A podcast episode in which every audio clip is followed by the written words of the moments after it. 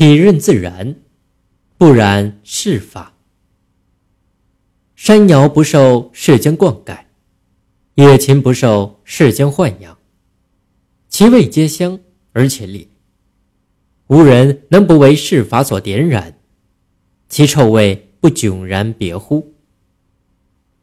这段话的意思是说，山林间的蔬菜野果没有接受人工的灌溉施肥，野生的禽兽没有接受人工饲养和照顾。可是它们的味道却清香美妙。我们如果不被尘世间的功名利禄所污染，那么气质不就和别人有很大的不同吗？在北宋时期，有个大臣叫贾昌期，他担任宰相时有一姓许的方士，十分清高。古人习俗，对人应自称其名。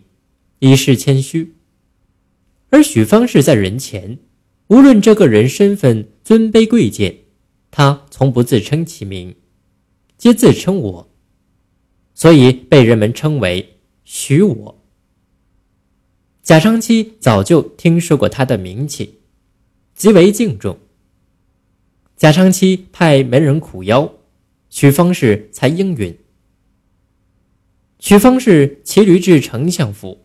想要直接入厅堂，守门人拦阻他说：“这是丞相厅堂，宾客皆需下马。”但许方士却说：“我无求于丞相，是丞相招我来。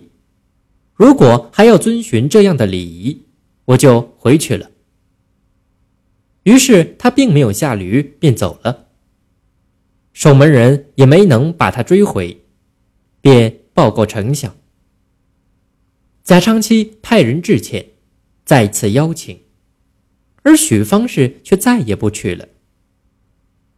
贾昌期心里十分感叹，说：“许方士不过是个平民百姓，只因他无求于人，便不会因为对方的权势而屈服。更何况那些以道义自任的人，性情孤傲清高。”更不可能屈服于权贵了。山摇野禽之所以味美，是由于自然生长的结果。譬如野鸡，随性素质，绝无勉强之所为。由此反观人类，道理是一样的。一个人如果少受世俗的熏染，以自然方式生长，气质秉性必有脱俗之感。为人处事也不会充满铜臭味。